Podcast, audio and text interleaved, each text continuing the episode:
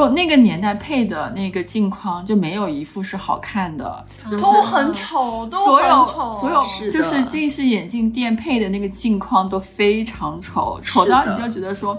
我只有在老师在认真讲课，然后所有同学的注意力都集中在老师讲课的黑板上的时候，我才会把眼镜戴起来认真的看，因为觉得没有人的注意力会在我身上。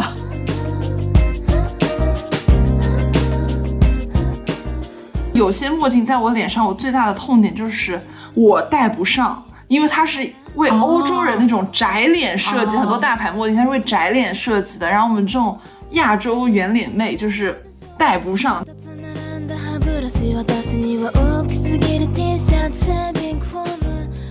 很多很多美瞳，其实你都会有一种你戴四五个小时你就觉得干的要死，就是你感觉那个隐形眼镜的镜片一直在吸你眼睛对，就是的水，那个疤在你的眼球上，就是扒在眼球上一直在吸水，你就感觉自己眼睛就水水要被吸干的感觉。对，就很难。原来不是我一个人啊。对，应该是所有人吧。有一次我摘下来的时候，我都觉得我摘了两个塑料片下来那种感觉。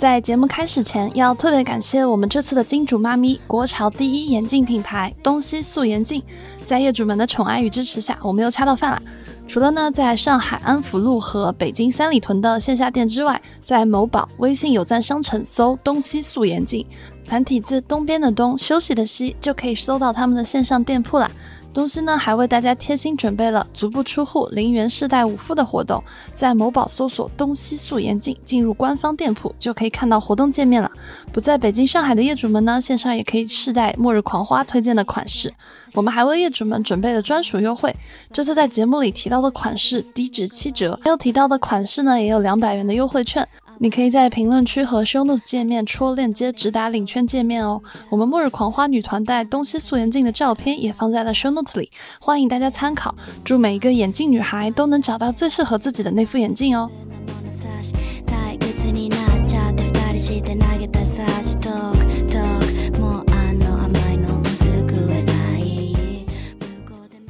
家好，我是旺仔可可糖，我是潇潇，我是西兰发，欢迎收听。末日狂花。本期节目呢，我们其实想跟大家聊一个话题啊，就眼镜妹想当都市丽人的痛，谁懂啊？就是我们其实很难去找到一个我们三个人一个非常大的共共同点，对，因为其实我们是在九零后的不同的阶段，然后甚至我们的肤质都是不一样的，但是我们三个人都是非常资深的十八年近视眼。对，是。我们那天就聊起来，我们发觉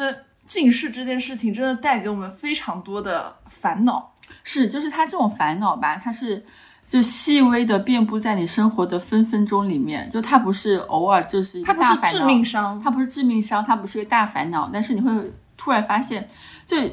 它会就一点一点的那个沁入你的生活，让你每生活的每个点都很烦。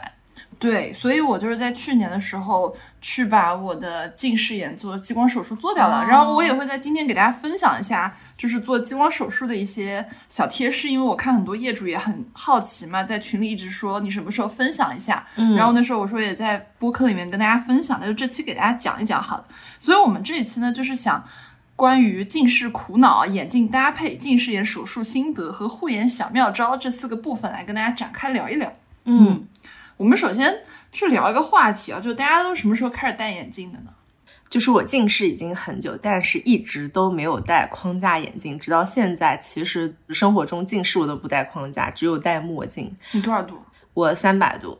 你就是买过框架眼镜吗？买过，在我高中的时候买过，就是唯一一个还没有意识到自己戴眼镜很丑的那个阶段买过，但是不常戴，因为我的鼻子很敏感，就是只要有重量架在我的鼻子上，我就会开始痒。然后我就会很难受，就它一直会牵扯我的注意力。然后那个时候要读书嘛，嗯，然后就觉得戴眼镜上课这种实在太痛苦了，于是那个时候我就被调到第一排。然后但我很高，但你这么高的人，坐第一排，他后面不是都看不到了？对，就那个时候也很任性，任性。我主要是到现在为止，就可能不存在这个问题。但我开会的时候，我依然是坐在那个投影仪或者是显示屏旁边的第一个位置，就我的所有的同事都知道那个位置一定是留给我的，因为平时我上班我也是不戴框架眼镜，然后我也很少戴隐形。对那你不戴框架、不戴隐形的后面的原因是什么？丑啊！隐形你你也不戴吗？哦，我的眼睛有一点稍微敏感，哦就是我戴隐形，就我试了无数的隐形眼镜，然后最后发现只有日本的，然后有一两个牌子我是可以戴的，嗯但是那一两个牌子其实就是专门为我这种眼睛设计的嘛，然后就很贵，大概就是一盒十片的日抛，然后一盒就一百多块钱，我买过这种，对那相当于十块钱一片，没有一片哦然后一次是两个一片，哦，二十块钱一次，对出门，对，就是我出出一次门就可能二三十块，然后哇它还没有活动的时候就很贵，就会觉得很亏啊。就是我只是去上个班，还要额外花三十块带一个隐形。主要是上班，我确实没有什么真正要用到非近视眼的这个场景，哦就是我平时看自己的显示屏就可以了，所以就平时我也不会戴隐形。嗯。嗯，潇潇呢？我大概是我忘了，大概初三还是高一的时候开始戴隐近视眼镜的，但是因为我当时度数也很低，我大概是可能两百上下吧。我记得我第一次戴近视眼镜的度数应该是一百七十五左右，还是二百二十五这个之间，两个眼睛度数不一样。就那个年代配的那个镜框就没有一副是好看的，就是都很丑，都所有很丑，所有就是近视眼镜店配的那个镜框都非常丑，丑到你就觉得说，我只有在老师在认真讲课，然后所有同学的注意力都集中在老师讲课的黑板上的时候，我才会把眼镜戴起来认真的看，因为觉得没有人的注意力会在我身上，然后才会戴。但是，一到课间，就是下课的时候，我就会把我的眼镜摘下来，因为你在课间，你在走廊上，你会遇到其他同学，你还会到、遇到你们班上最帅的那个帅哥，你就不想戴眼镜在在身上，对，然后我就会就是当当时就很别扭，就是整个人戴眼镜的状态，你知道它你戴上去很丑，但是呢，你又就是你上课的时候呢，你还是要认真的看，而且像我我和帆帆一样高嘛，我基本上是坐倒数第二排、第三排这个位置，所以就还是上课需要戴，然后就很痛苦。嗯，我是我戴眼镜应该是我们里面最早的，就是阶段来说是最早的。我是大概小学二年级的时候就近视了，而且小时候就是当你还是个小孩的时候，你是没有办法自己决定你要什么样的眼镜的。是的，那时候你就被带着去配的眼镜都好丑，你知道吗？是你妈决定的。对，然后然后那时候大家会觉得说，小孩子你要那么，就其实我们自己现在去选购眼镜的时候，你会发现，当你买那种镜框稍微大一点的时候，会显得你脸小。小一点，但是小的时候呢，你能选的就是那种圆圆的、椭圆圆形巨丑，你知道吗是？就是我为了录这期，我那时候还去整理一下我从小到大戴过的那些眼镜，真的一个比一个丑。就是你知道，小学的时候就戴了大概几年，然后就上初中了嘛。上初中我就记得印象特别深刻，是我们当时我初中有一个隔壁班的同学，然后有一次我们在体育课上出了汗，就把眼镜摘下来要要擦一擦，就是眼周围的汗嘛。对他说你不戴眼镜好好看哦。我当时就整个人都说，我为什么要戴这个眼镜？你知道吗？我当时整个人的内心就是，哎，就是说的有点像我们之前那期的内容，就是我被美看到了。貌美貌被那个眼镜封印住了。对，嗯，然后我当时就一直在想，我说，我说等我长大了，我一定要去把近视眼手术做掉。就上了高中，上了高中之后呢，你就在买眼镜的那个框架上，你有一些很多自主的选择。但是我又有一个跟花姐一样的问题，就是我其实我的鼻梁不算挺，所以我架很多眼镜会滑。会滑下来。是、嗯我跟你有一样的问题。，对，就是不舒服，就是不舒服，因为那种好看的显脸小的大框，它很难做的又平衡，一直架在你的鼻子上是的，又扁脸小。嗯。所以我以前我高中和大学的时候，我那儿有一段时间戴过那种就是 Gentle Monster 那个大黑框，啊。然后我去配了个近视眼镜片，那个就是你戴上去五分钟非常好看，然后你戴一整天，你就感觉你的你的太阳穴被夹的嘞都是印子，然后包括你的鼻梁上就是很明显的两个印。对太重了我明白，嗯所以我就在去年痛定思痛，去做了近视眼手术，然后在后面的部分也跟大家分享一下。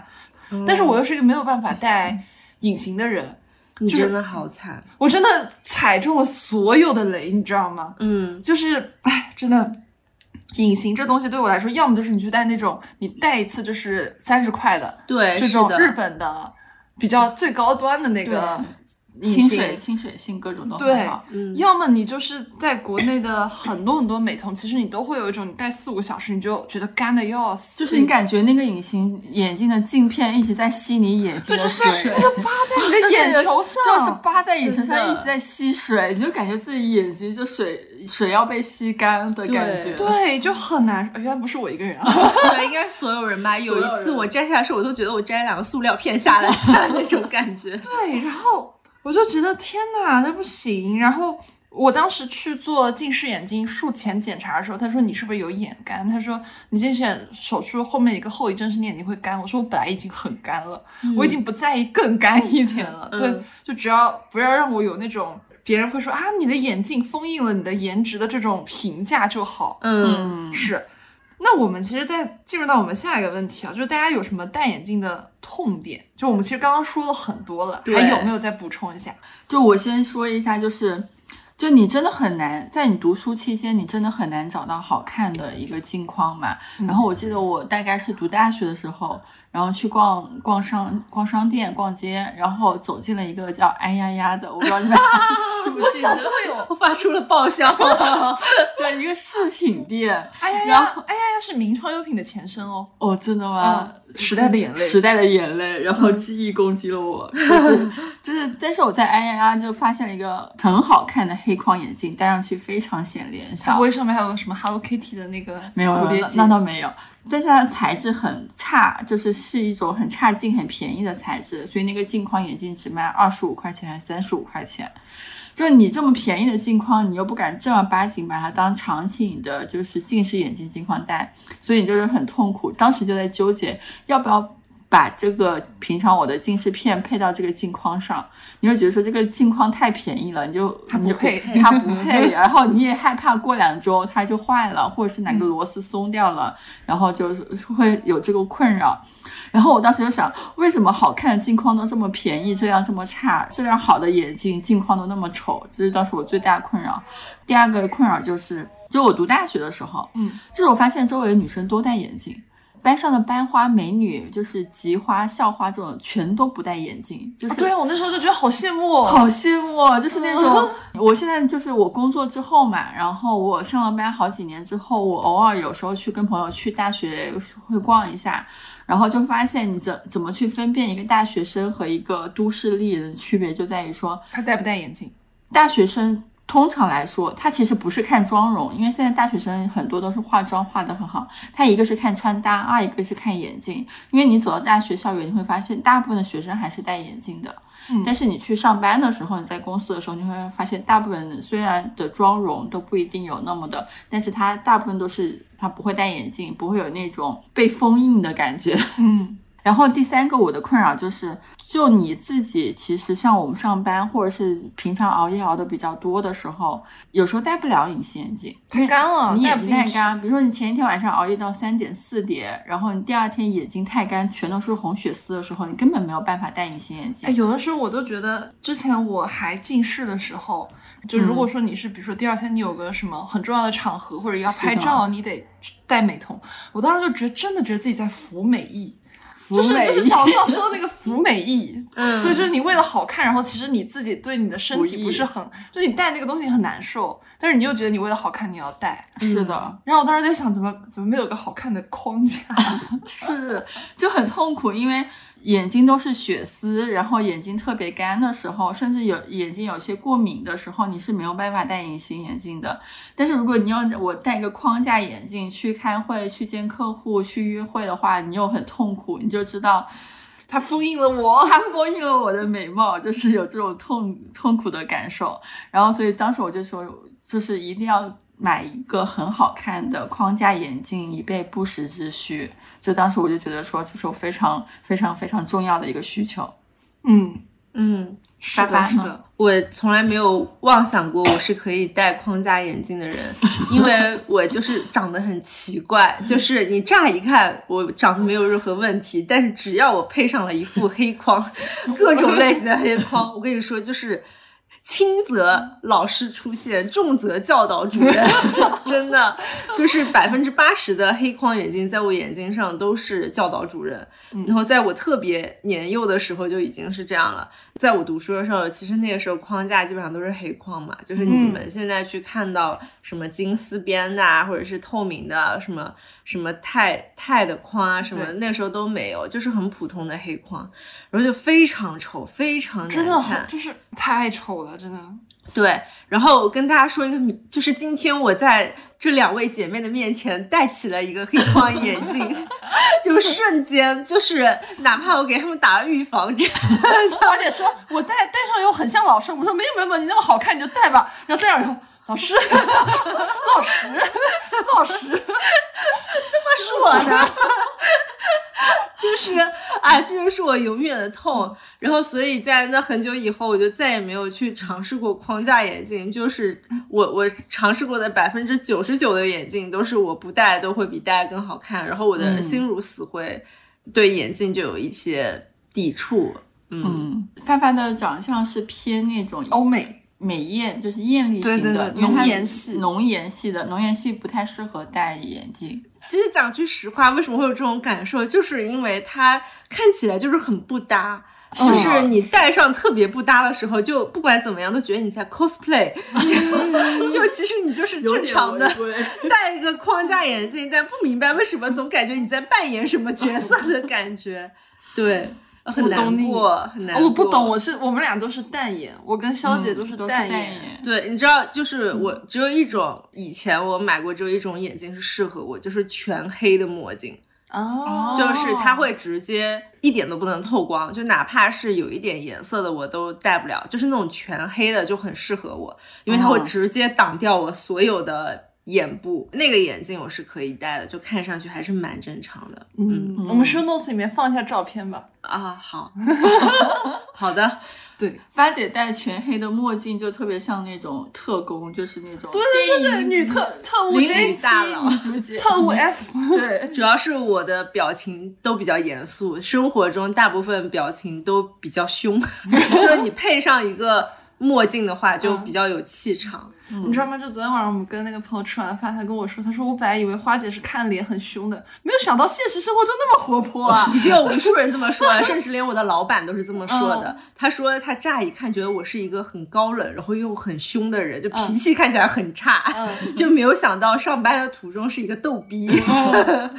就长了一张凶凶的脸。是，对，然后我自己戴眼镜的有个痛点呢，就是第一是小时候眼睛真的很丑，然后你就遇到那种好看的人吧，就是你又想要又想装作自己跟这副眼镜就地割席，对吧？你不想让这副眼镜戴在自己脸上，但你摘你也看不清人家。嗯第二个就是我那时候刚开始学化妆的时候，画眼妆，嗯然后你眼妆画完，然后你一戴眼镜，你就发现眼妆白化，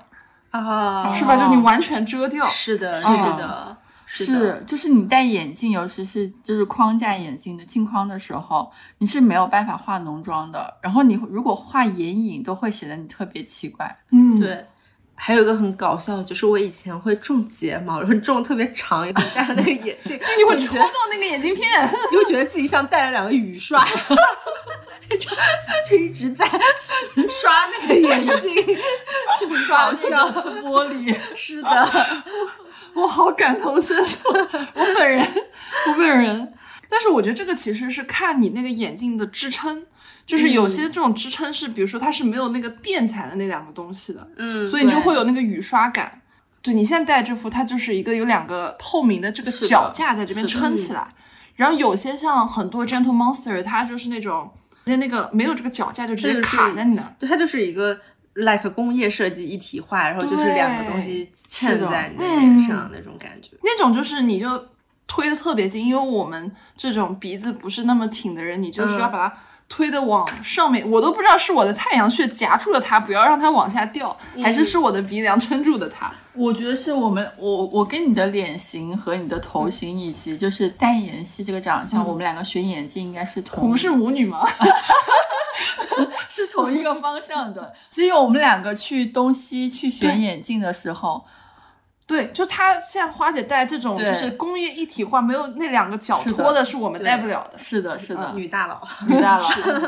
我跟科科的头型和脸型以及长相我们就是很很像的，因为南方人的长相，就是我们没有很高的鼻梁，鼻梁然后我们又比较的肉脸，然后然后又不是那种窄脸系的，就是我们是那种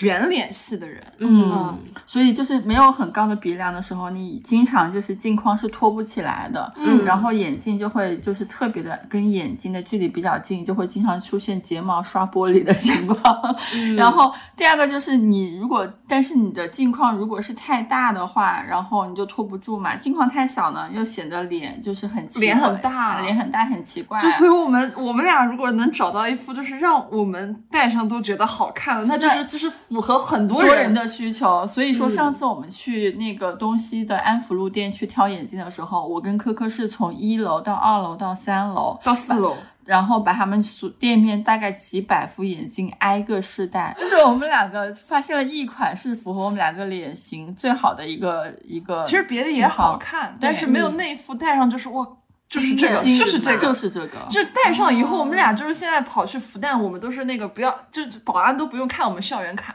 你知道吗？对戴上就是女女大，就是戴上就是女大，就是秀智，就是国民的那个大学叫叫。冒牌护士，对我一直说人家叫假装护士，然后是 冒牌护士，后来去看了一下是冒牌护士，是的，真的那副戴上就是秀智，嗯，就是只要你是圆脸系的长相，然后你是淡颜系的，嗯，戴上就是秀智。呵呵一八零，我一七零，然后就是我们两个其实头相对来说头围都不小，嗯，所以戴平常的一些眼镜，经常就会夹头，就夹了太阳穴这里有两个印子，然后夹了你就感觉自己这个就突突的在疼，嗯，所以要找到一副不夹头的眼镜，其实还蛮难的。嗯嗯，是的，是的。但是我觉得眼镜这个东西还是最好去线下试，对，因为我们也是，就比如说我自己特别大的一个感触，就是我其实比如说在买眼镜之前，我会去看很多跟我长得比较像的人，他们会戴什么眼镜。哦，就比如说之前中村叶还没有出来的时候，我被人说过我像秀智，当时哦沾沾自喜了一会儿，然后我就会去搜，当时还没有做近视眼手术，我就会小红书上搜秀智同款眼镜，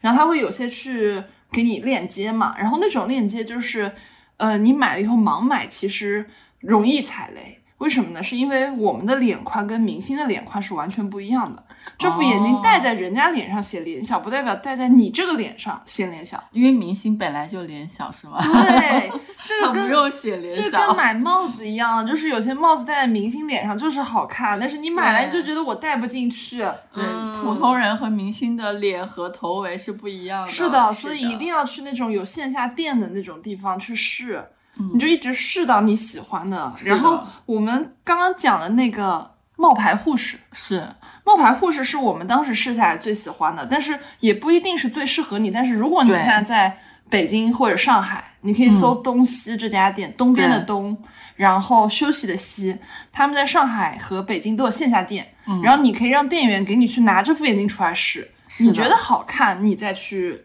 进行一个下单的动作。但是不太建议盲买。买眼镜这个点，我觉得最重要的就是一定要试到自己合适的，因为其实眼镜是可以值得花很多预算去买的一个东西，因为你这个眼镜一般我见冒牌护士也不贵吧？对，就是因为眼镜你经常需要戴个两三年，总是要戴的，对吧？如果买到一个合适的镜框，两三年总是要戴的。那两三年这个其实是值得去投资一笔预算去把挑到一副适合的，然后符合你头围的。然后戴上去特别舒服的眼镜，然后我们刚刚说这个冒牌护士，它就是一款素眼镜，它就是戴上去之后特别显脸小，然后它可以修，可以一定程度的修饰你的脸型，但是它确实是会有一点重量的，就是你把它就是抬起来加头发放在头上的话，就特别有度假的感觉。嗯。但是有另外一款眼镜，我觉得是很适合日常在家和办公的时候戴的，就是那个，我觉得它戴起来比冒牌护士更舒服一点，呃，叫彩色眼线，哦，我也有那副。嗯，然后是紫色的，知道吗？就是我看到这种东西，我就想买一些奇怪的颜色我。想说这个这一款我们三个是三个色号，你买什么宛如一个色板，我买的是金色。啊，就是黑色、紫色跟嗯金色嘛。嗯，因为它这个镜托和其他正常的眼镜框不一样，它这个镜托戴的特别舒服，就是完全没有压力，而且它也不会滑。像我们这种鼻梁不高的人，它就不会滑下来，就戴它不夹头。啊不夹头，而且很轻，就是你可以戴，因为普通的近视眼镜戴个两三个小时，你就就会觉得有点累和晕了。但这个眼镜我觉得我可以戴个五六个小时都没什么问题。而且它还挺适合上班的，对，它就很适合上班和在家里嗯在家里煲剧。而且它是防蓝光的，嗯，嗯，就你戴上你会发现它它镜片是黄的嘛，它是一个防蓝光的眼镜。哦，其实你一直看屏幕的话，防蓝光其实还是比较推荐的很多我们的听友都是互联网大厂的各位高管们，各位高管，各位老板们，你们每天早上从早上十点看屏幕看到晚上十点，嗯，对，就是还是可以在护眼这块有一些一些小小的建议。是的对，也在我们最后一排也会给大家分享一些护眼小常识。嗯，那我还有个问题啊，就是我们怎么样去平衡一个，比如说，就大家都是丽人嘛，你早上上班，对吧？你不可能上班是化全妆去的，因为有的时候很早。是的。那你怎么样去平衡这个上班和你下班之后，你比如说你有些活动，如果又是个近视眼，你怎么去平衡这个呢？嗯，花姐，一般是这样的，就是你拉开我的抽屉，首先我上班都是素颜的，但是我会在一个今天比较空的时间，我会化个妆，因为我化妆很快，大概只要十五分钟。所以你如果拉开我办公室抽屉的第一层，你会看到各种化妆品和一袋隐形眼镜，哦对，和一个框架眼镜备用，就是它完全是备用的。但大部分时间我会戴那个隐形眼镜，然后其实大部分时间上班我是素颜嘛，我的隐形眼镜里面有很多是带美瞳效果的，但不会很夸张，还是稍微比较日常。然后上班的素颜，我觉得这个是没有办法避免。你现在说话的时候戴着隐形吗？没有你看得清我吗？呃，我300度我是三百度，我不是瞎了。我我们两个 like 一米八，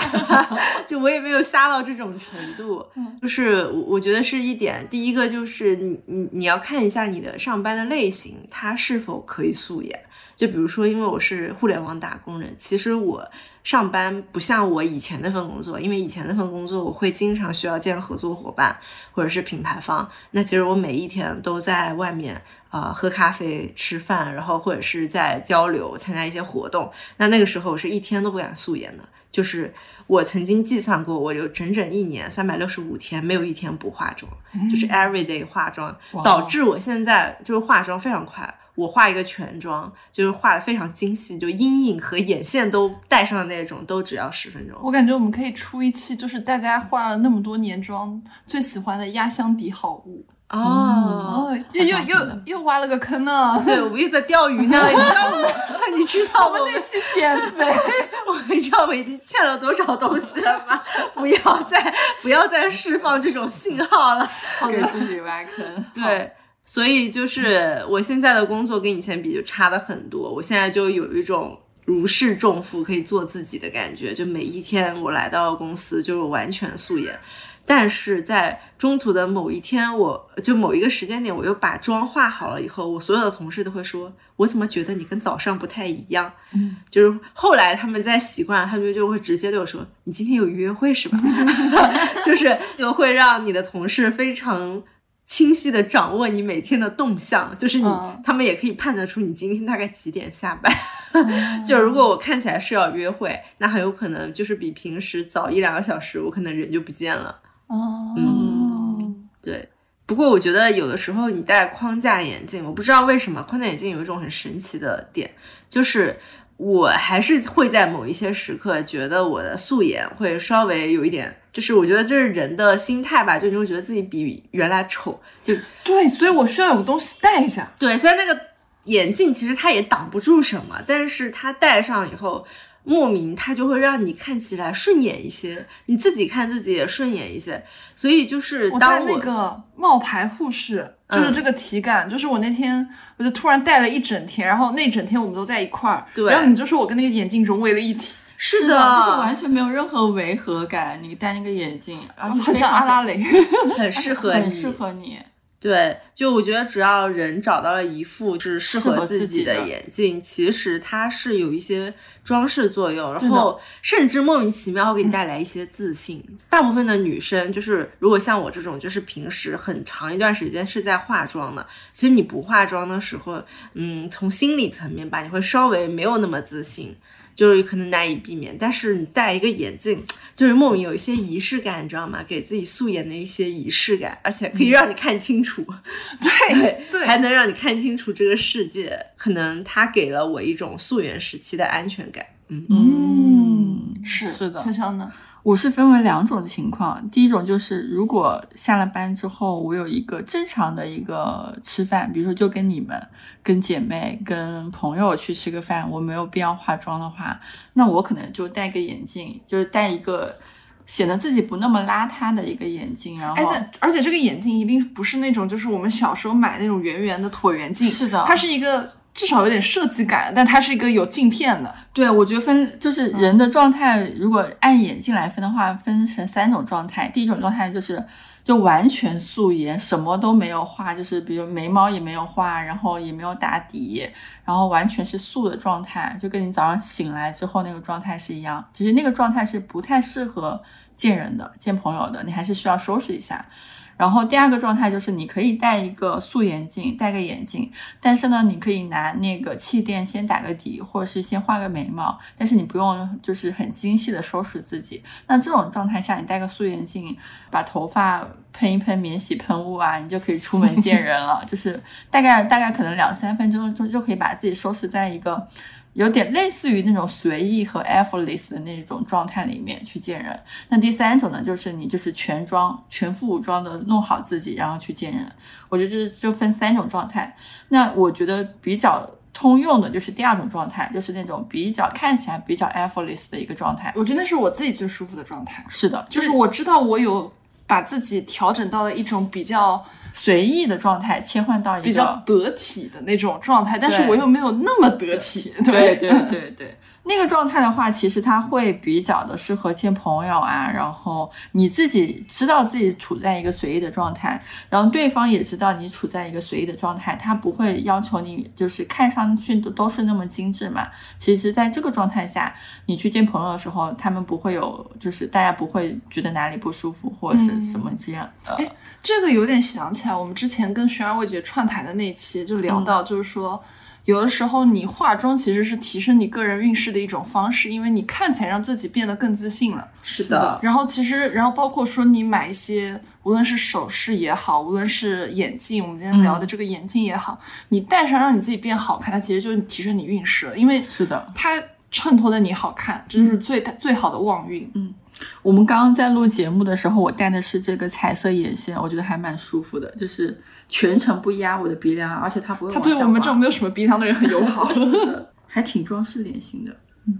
是的很，适合你。嗯对，对我发现了，最适合你的是那个冒牌护士，冒牌护士我真的夸累了，但是我真的我戴夸累了。冒牌护士会觉得有点重，这个可能我是现在可能鼻子比较敏感，不太适合戴重的。哦然后我戴这个彩色眼线，我就觉得就很舒服，很轻，就跟穿花胶一样，就是完全无感。是。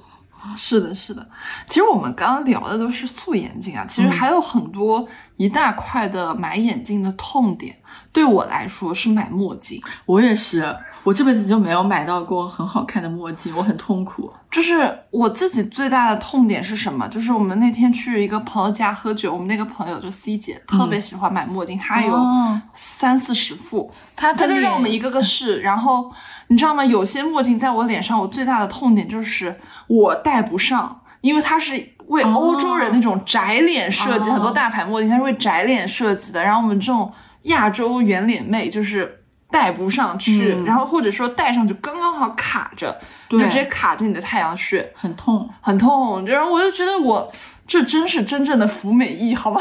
是的，我跟你的痛苦是一样的，你知道我们两个脸型很像嘛？我每次比如说我可能出国玩或去度假或去旅游的时候，我真真的很想提前准备一副很好看的墨镜，可以拍照，可以就是跟朋友出去玩。但是我无论逛什么奢侈品店，无论是香奈儿还是 GUCCI 还是什么其他奢侈品店，我都买不到一一款就是我戴上去特别好看的墨镜，我就很痛苦。我说我可以买大牌，我可以花很多钱买这个墨镜，为什么买不到一款好看的？而且那个就是墨镜本身很美，但是戴在你的脸上就没有那么好看，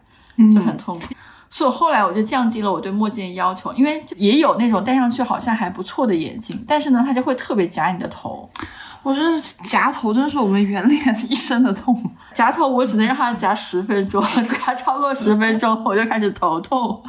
因为平常开车什么的，你要戴很久。对，因为你戴墨镜，它其实有一个，就是一个是变美的需求嘛，就是出去玩；第二个墨镜就是一个刚需的一个需求。刚需的需求就是经常是在我开车的时候，就我开车是很喜欢戴墨镜的，尤其是夏天，就是防晒嘛，防晒，一个是防晒，二一个是你要反防那个反光。嗯，所以开车的时候，你一个在在那个反光板，你就不能把它拉下来，然后你就只能戴墨镜。你开车一般都是开半个小时、一个小时以上，那你被你那个墨镜夹着头 夹一个小时，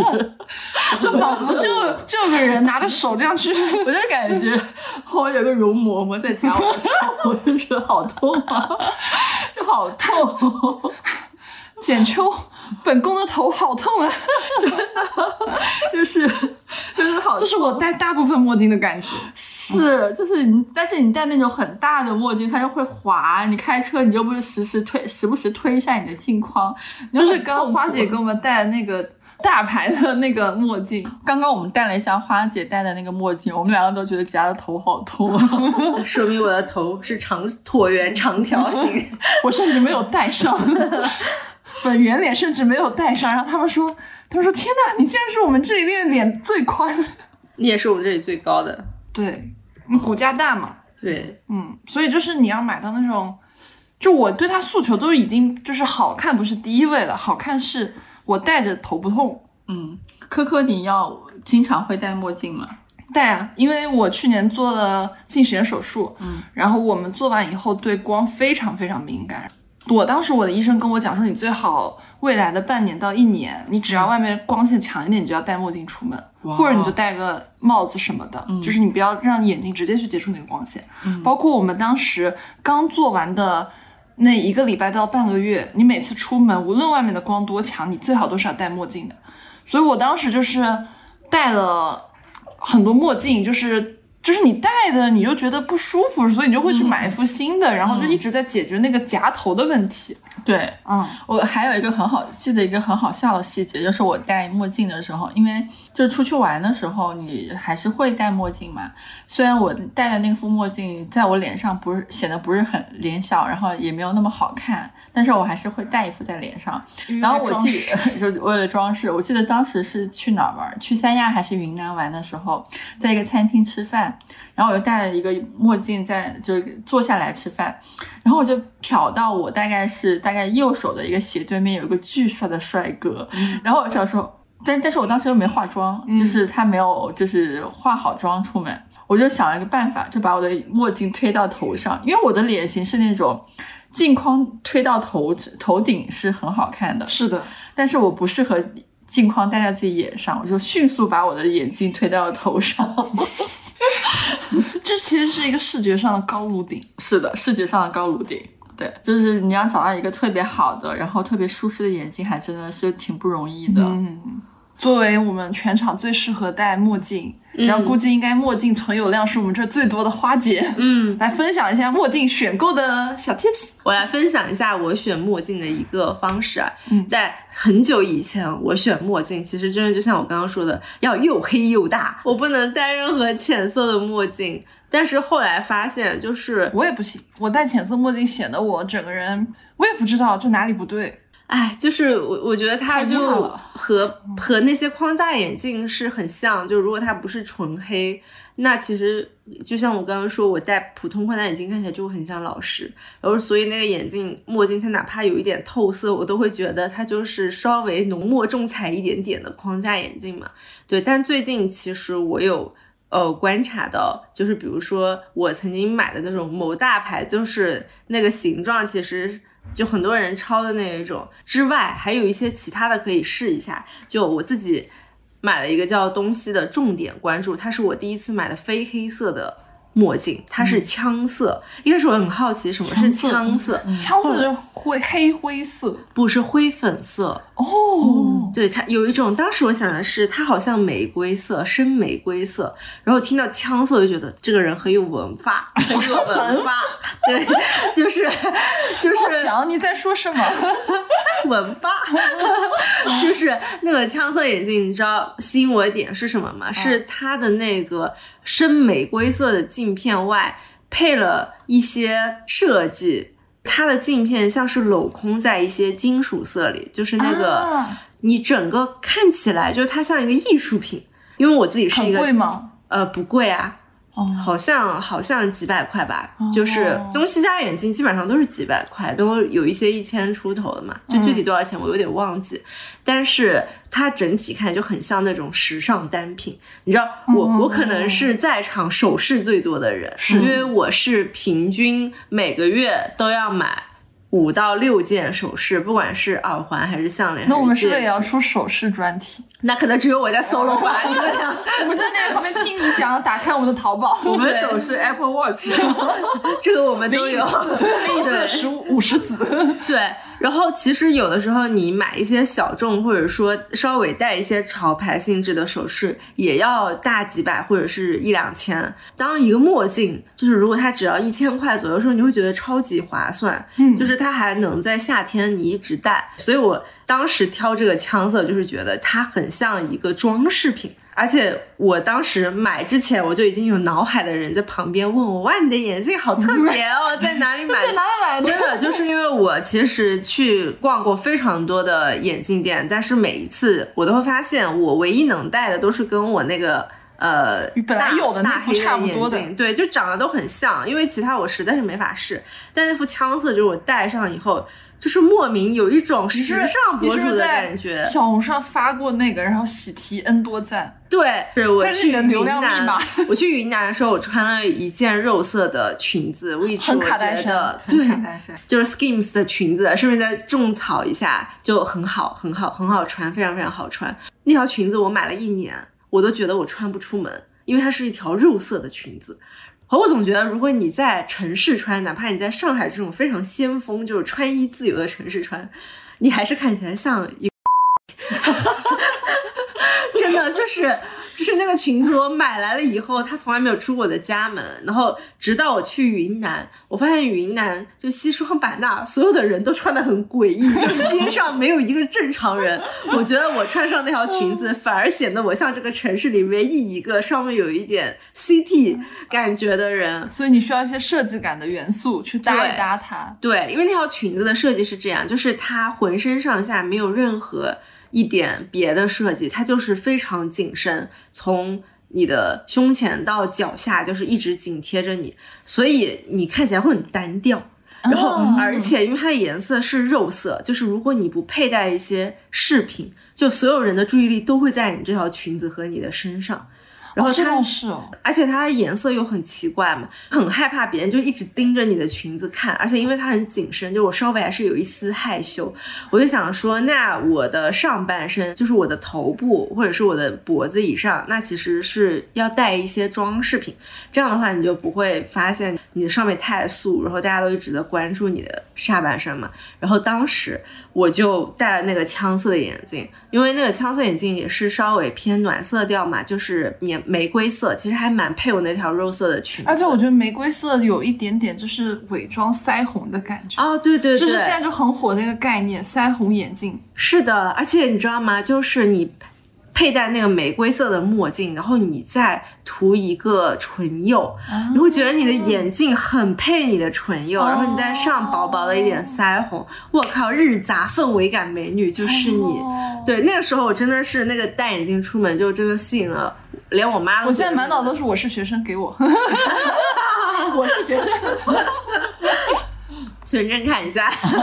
然后我就戴那个眼镜出门，连我妈都觉得很好看。然后你知道重点是什么吗？就是重点是我们到了一个泳池，是一个景点嘛，然后要拍照。然后我妈就说：“她说你可以把那眼镜摘下来。”然后我就顺手往把那个眼镜往上一推，然后我妈说：“别动，很好看。”然后我就把那个眼镜架在我的那个头上，我妈给我拍照，然后我妈就说：“天呐，就是很大牌，就是很时尚杂志的风，我一定要找张照片片现场给你们看，就是那一瞬间。”哇，这真的就是我妈抓拍的，就是我把它挪上去的那一瞬间，真的好会拍啊！大家可以去那个西兰发的小红书看一下这张照片，真的很美，真的好好看，我们也对放 show notes 里吧。可以，你就放，对，你可以放 show notes 里，然后它非常非常的适合，就是当一个时尚单品，你仔细看，就是它的框和镜片之间有一定的空隙，它是镂是空。对，它很像那种有设计感的小众时尚的东西，而且你知道吗？现在去眼镜店，你去买墨镜，你会发现大部分都没有很强的设计感而。且大部分都是在抄那么几个我们觉得很眼熟的款。对，是的，对，而且很容易撞，你知道吗？就是有的时候墨镜你出去就大家戴的都差不多，也是有一点尴尬，就是反而你戴一些比较小众的墨镜。出去可能还比较吸睛。我我比较记得的是很久以前，我有个朋友他戴的是巴黎世家的墨镜，然后那个墨镜它是倒三角的那种，你知道吗？就是那种只有时尚博主才能戴，就是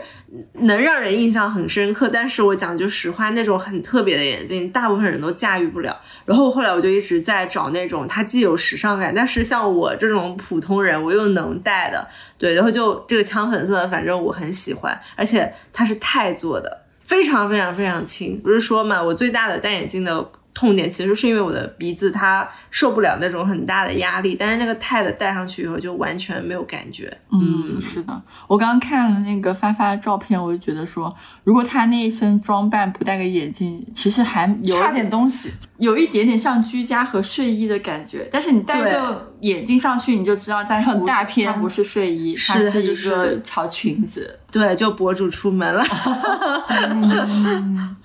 是的，是的。哎，那接下来我给大家分享一下，就是就很多业主在催我分享的，就近视眼手术的一些 Q&A 嘛。首先，近视眼手术呢是我是在上海做的，然后我们上海呢有两家公立医院非常著名做这个手术，一家叫九院，一家叫五官科医院。他们分别有两个很著名的主任医生，一个姓周，就九院那个叫周基波老师，五官科医院那个主任医生姓王。嗯，我们其实三个人的度数都没有很高，就我做之前我是三百五十度的近视和两百度的散光，所以我刚好是卡到一个可以做激光的那条线。哦，对，所以那条线是什么？六百度。哦五百五百度以上，五六百度就算高度近视，所以你那时候你就、他会推荐你去做植入，就是 ICL 植入。哦，但是你具体到底是做激光还是植入，就是你在做之前，你会有一个很详细、很详细对你整个眼部的一个检查。嗯，所以你在网上看了再多，你根据网上别人的数据去倒推自己适合做激光还是 ICL 都没有用，都是你要去现场，你做完这一整套检查，他跟你说你适合做哪个，你再做哪一个。嗯，对，然后其次它的价格，大家很多人会比较关心，一个是呃激光手术，我当时整套做完在九院做的是一万八左右，一万八到两万，就是你不包括一些什么检查呀，然后药水啊什么的。嗯，然后 ICL 的话是大概是四万以内，三万四到四万。就是做晶体植入，嗯，对，所以大家如果有这笔预算，然后你有这个考虑的话，你可以先去预约一个检查做一下。嗯其次呢，做这个东西它有一个后遗症，就是它会干眼，哦，对，所以你要一直滴那个人玻璃酸钠，玻璃酸钠，对，人工泪泪液，这个干眼，它是说做完的一段时间内，还是说以后很长期？哦，长期。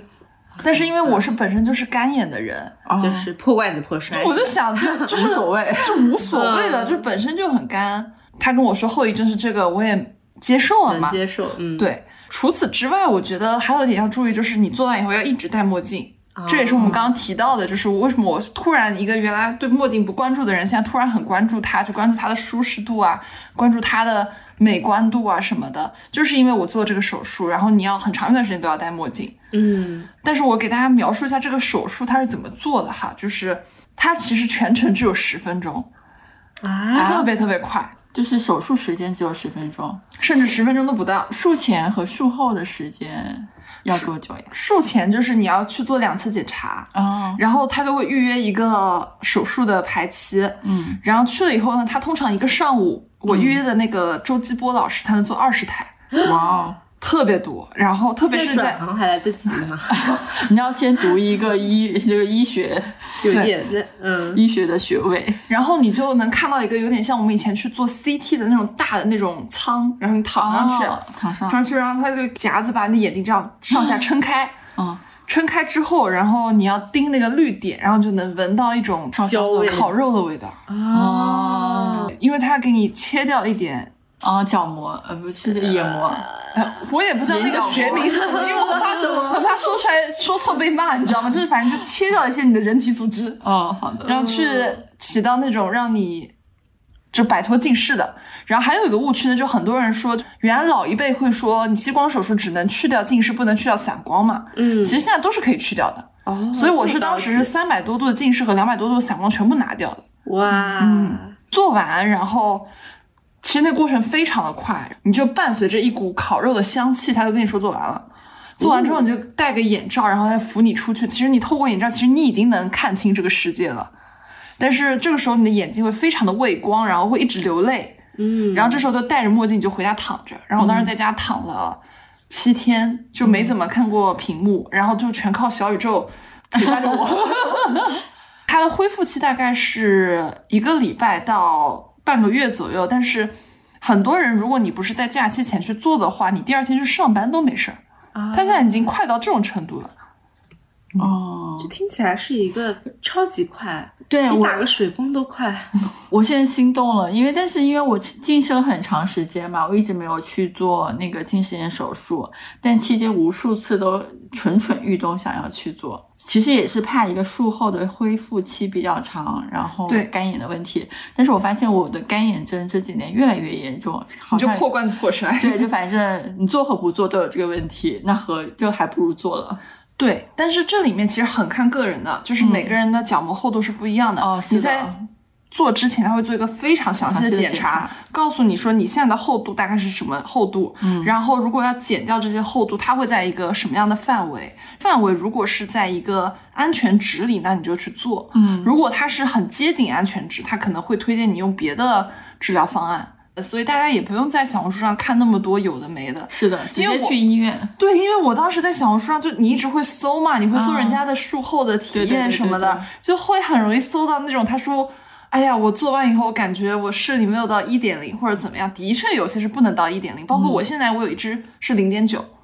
它不可能是两个都是一点零的状态，但是对于你日常来说已经够了。嗯嗯，我现在的困扰变成了，如果我去做近视眼手术，我要提前准备一副好看的墨镜，好看且戴着舒服的墨镜。而且我跟你讲，就是你特别是不，我现在比如说我做完近视眼手术，我已经不近视了，但是我戴那副假装护冒牌冒牌护士冒牌护士还是很好看的原因，你知道是为什么吗？为什么？因为它是个平光镜了，平光镜就不会缩小你的眼睛了，哦，是的，对吧？是所以它就是一个纯装饰了，特别好看。对，因为你的那个平常的那种近视眼的眼镜，它那远个视眼的眼镜会放大你的眼睛，近视眼是会缩小你的眼睛。是的，它那个镜片一个是很厚，二一个它镜片的弧度会让你的眼睛缩小。对，嗯，所以这就是为什么我现在没有近视，我戴那个眼镜，我还是每天很开心地在戴。嗯是，它就是这纯装饰的。对，我觉得眼镜也可能成为一种装饰品。嗯，对这个是我们这次去逛完那个东西的时候，就一个很大的体感。对，而且其实你们当天因为我不在，你们俩去逛的嘛。当时我很震惊的是，一家眼镜店有这么多层，有四层，对我我觉得震惊哎，而且他们的款式真的很齐全，就你我很少在一家眼镜店试几百款眼镜，我觉得我至少试了有一两三百了。而且它取名都很搞笑。我觉得它真的很适合那种、像我这种买东西很喜欢挑挑拣拣的人，对就会很让你满意，总有一款适合你。对，你就疯狂试，然后反正每个就是，要么它就很有设计感，嗯要么它就很修饰你的脸型，嗯因为它足够的多。嗯，我们去普通的那种眼镜店，我觉得它没有办法一下子把那么多有设计感的东西全部摆在我的面前。让你去挑适合你自己脸型的。嗯，因为很多时候我原来近视的时候去逛很多眼镜店，要么你就是买那种大牌的那种框，但它其实做的很 boring，嗯，就是那么几个款嘛。就是那么几个款。对，然后只是它的那个眼镜架上可能换不同的 logo。嗯，对，要么就是那种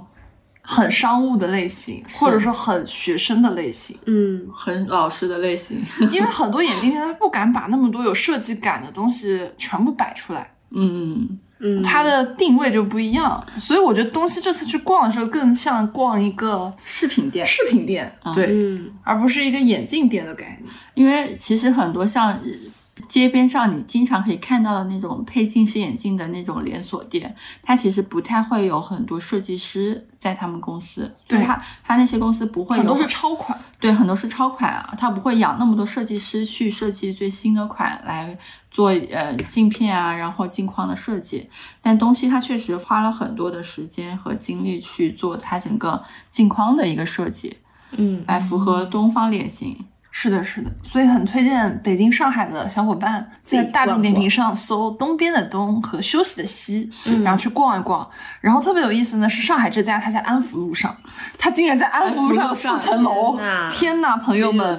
我们当时进去的时候都震惊了，它那个 view 非常好，二楼、三楼的时候。非常非常好，然后北京的东西的那个店，他们还会有晚上把它改成夜店的对他们那个夜店活动还挺有意思的，是一个什么来着？他们夜店活动晚上还有什么塔罗师、道士，玄学蹦迪。就玄学蹦迪，我我们就特别想去，就要不是我们在上海，真的很想去。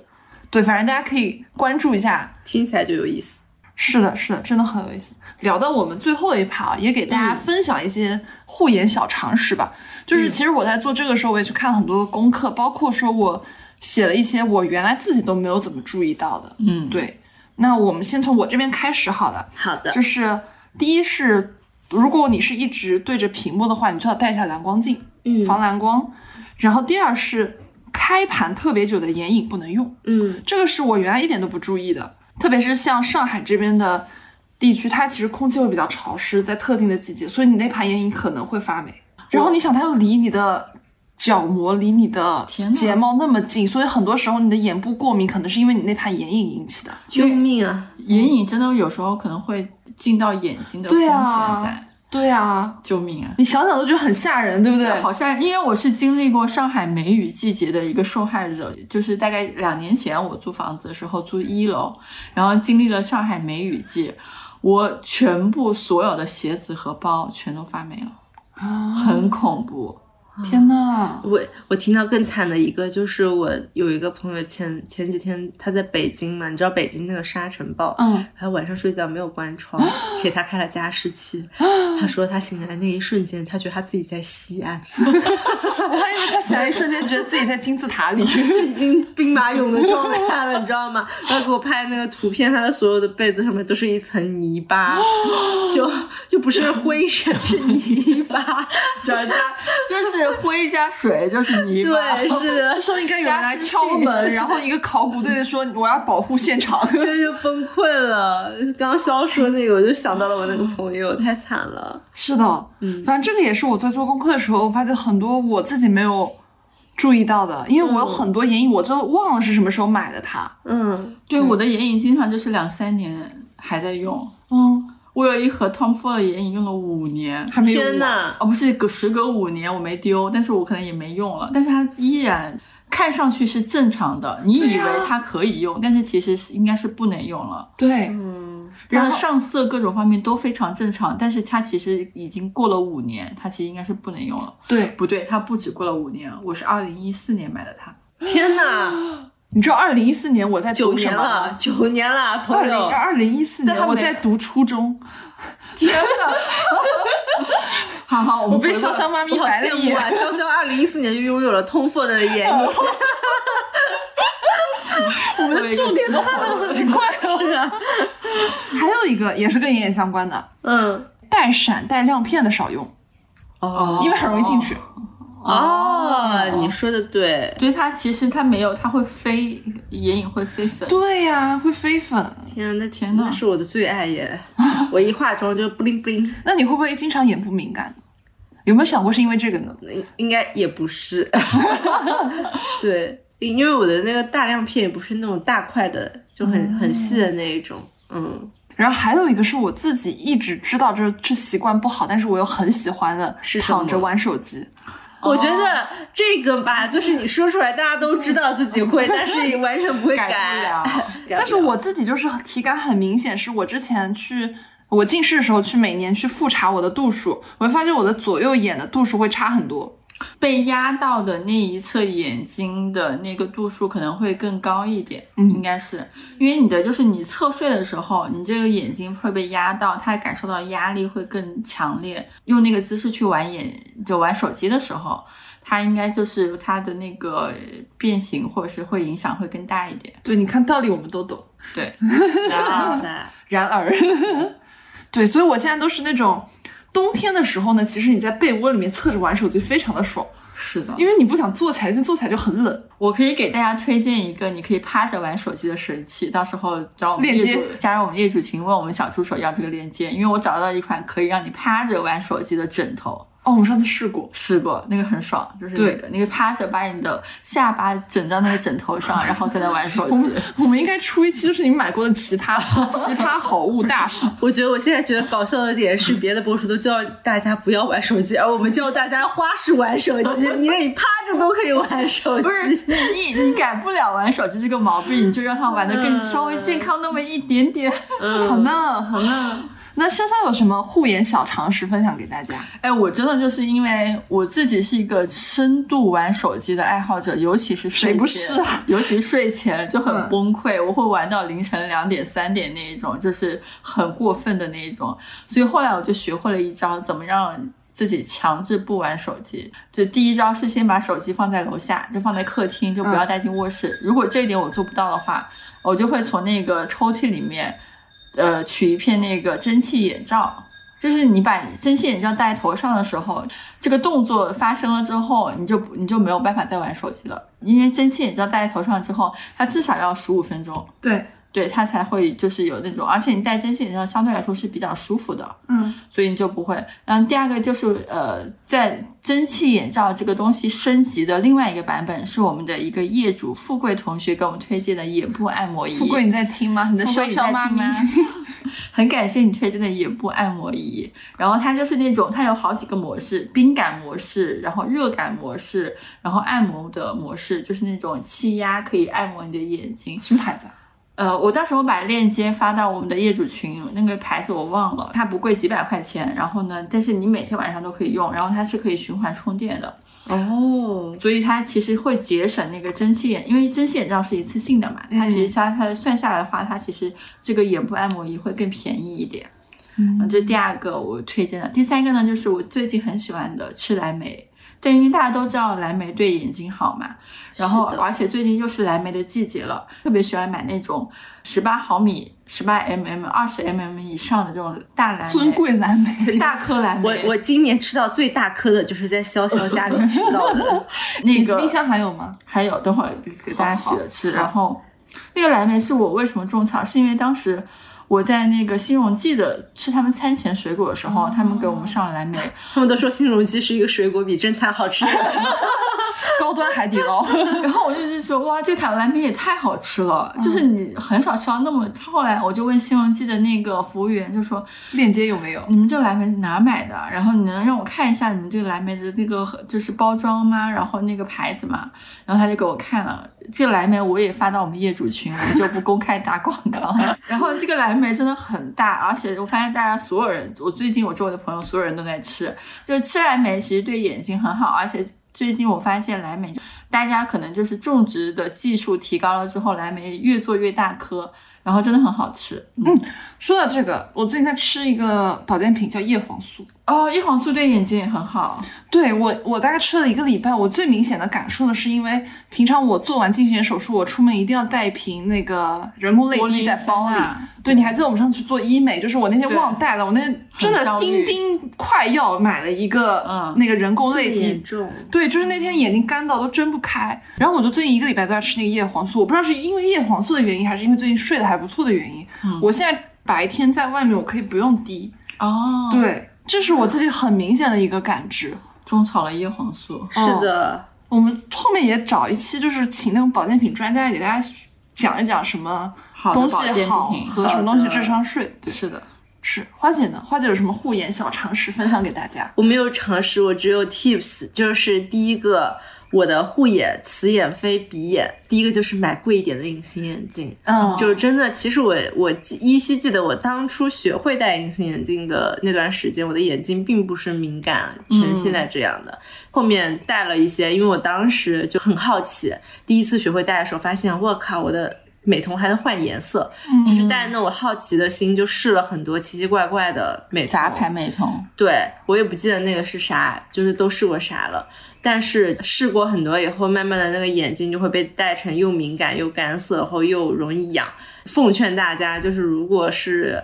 有经济实力的话，还是每天都戴好一点的隐形眼镜，然后最好戴日抛，因为日抛是最干净、最卫生的。然后也怎么说？我觉得你但凡用任何的洗涤的那个液体去冲，它还是没有那个啥。然后第二个，我觉得推荐的是叫冲眼液，嗯，就这个可能对这个冲眼液，讲过。对，就是也可以备一下。然后第三个就是眼霜，它可能不是眼睛里面，是外面。我们之前推过那个什么牌子的眼唇霜来着？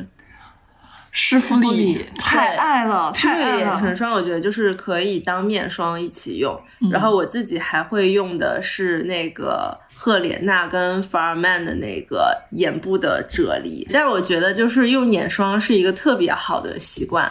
嗯对，真的就是我觉得，无论你现在是多大年纪的妹妹或者姐姐，就是你如果家里的护肤品里面没有眼霜这个环节，你一定一定一定要去买，就眼霜很重要。然后第四个就是种睫毛，你知道吗？其实每天你涂睫毛跟卸睫毛，其实它那个眼唇卸妆液就是在你眼部的摩擦。会特别伤你眼部的皮肤。其实你知道吗？就之前我跟一个美妆博主聊天，他说非常不推荐大家用卸妆水。就其实你能用油就用油，然后能用膏也行。对，就是减小摩擦。大部分的眼床卸妆液，因为你的眼妆一般都扒得很牢，然后你大很大概率你要用那种化妆棉不停的去擦拭。对其实皮肤的老化很大原因都来自于摩擦。嗯就所以如果你能避免就避免。避免的最好的方式就是不要去涂睫毛膏啊，这些眼线液啊什么的，或者用很好卸的。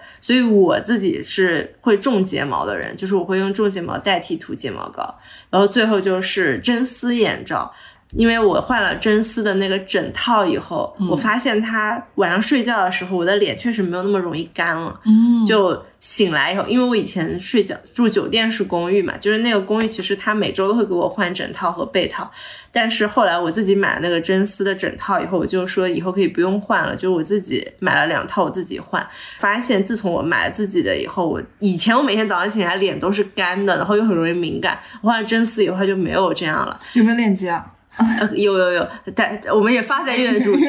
然后我后来就，因为我是一个经常出差的，出差频率超级频繁。然后我是那种在飞机和高铁上一定会秒睡，睡得像猪一样，然后醒来的时候就大车或者下飞机的人，我就一定要眼罩。然后在我换了枕套以后，我就把我的眼罩也都换成真丝的，以后发现第一睡得特别香，第二就是它真的没有什么摩擦，而且它也不会勒出印子。你知道，有的时候你戴那种纯棉或者什么松紧带的那种眼罩，又勒的又很难受它和。太阳穴这边有那个压的印子。对，而且就是它多少还是会磨蹭一下你的皮肤啥的。就这个的话，我也建议大家换真丝的。嗯，嗯，其实我还特别同意那个用眼霜这个点，虽然就是我们用眼霜不一定可以有正儿八经的那个成分是。可以什么抗老啊、去皱纹啊什么之类的，效果没有那么明显。但是在你用眼霜的那个过程中，你其实会按摩到你眼周的一些东西。用眼霜这个按摩的过程，其实是能够帮助你去放松眼部这个部分的。嗯，哎，我突然又想到一个，也是我觉得在护眼小常识里面可以 Q 到的，就我们前几天跟一个朋友吃饭，然后他就说让我们谨慎打卧蚕，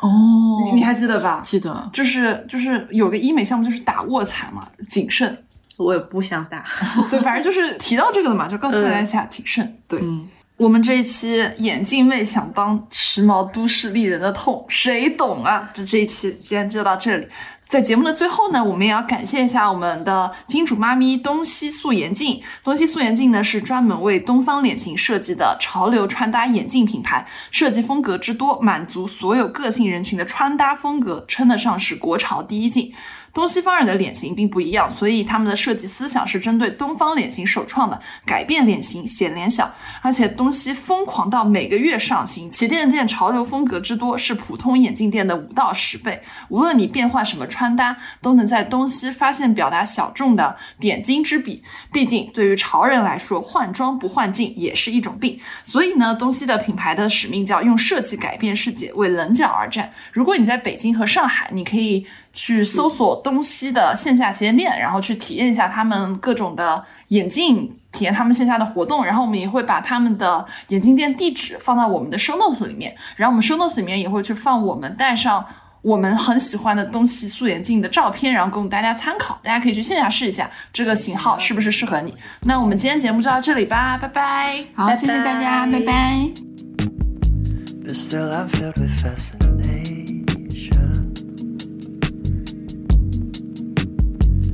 And as the platform falls away, I 感谢收听到这里，本节目由内容最好玩的播客厂牌宇宙电波出品，希望成为您居家、旅行、通勤、睡觉时的好心情、好伴侣。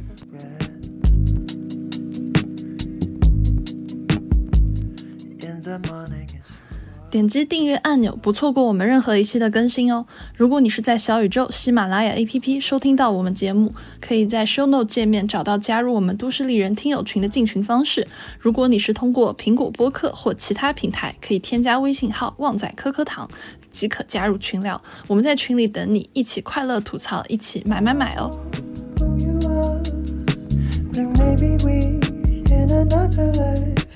could fall in love, of it all and chase our daydreams. But here we are, sat across